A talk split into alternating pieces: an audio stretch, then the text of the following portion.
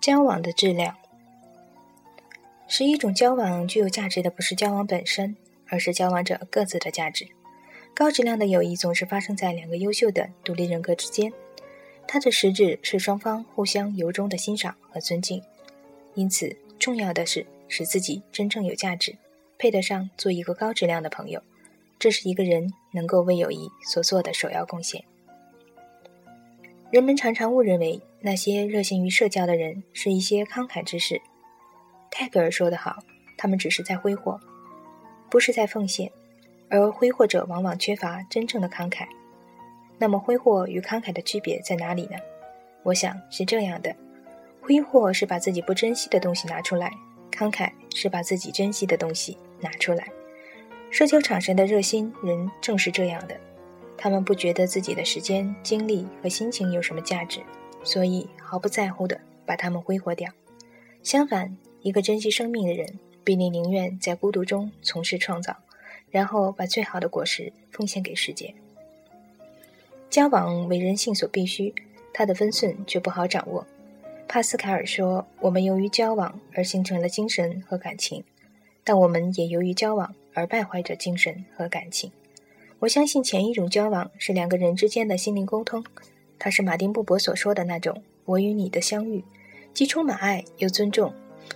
相反，后一种交往则是熙熙攘攘的利害交易，它如同尼采所形容的市场，既亵渎了爱，又羞辱了孤独。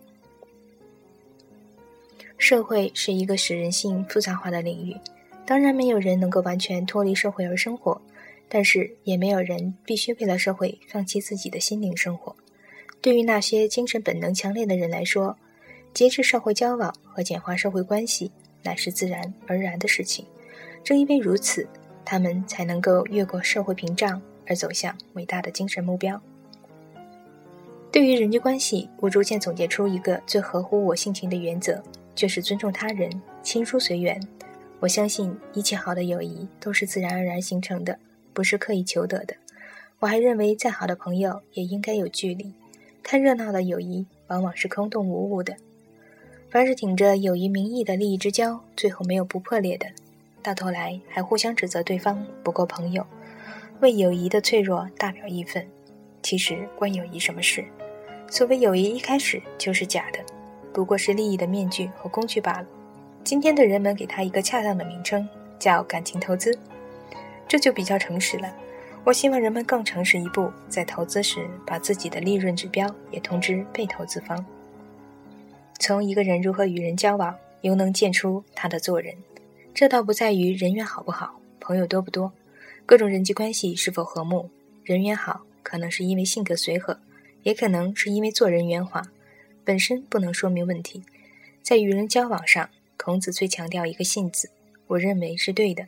待人是否诚实无欺，最能反映一个人的人品是否光明磊落。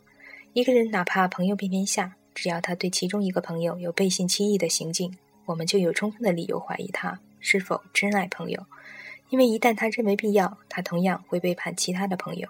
与朋友交而不信，只能得逞一时之私欲，却是做人的大失败。在一次长途旅途中，最好是有一位称心的旅伴；其次，好是没有旅伴。最坏是有一个不称心的旅伴。